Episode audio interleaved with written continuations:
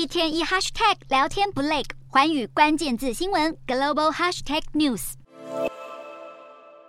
十六号是美国马丁路德金恩纪念日，美股休市一天。十七号恢复正常交易。欧洲股市方面，通膨问题缓解以及中国解除严格防疫、重开边境之际，全球市场乐观情绪增强，欧洲股市收盘都小幅扬升。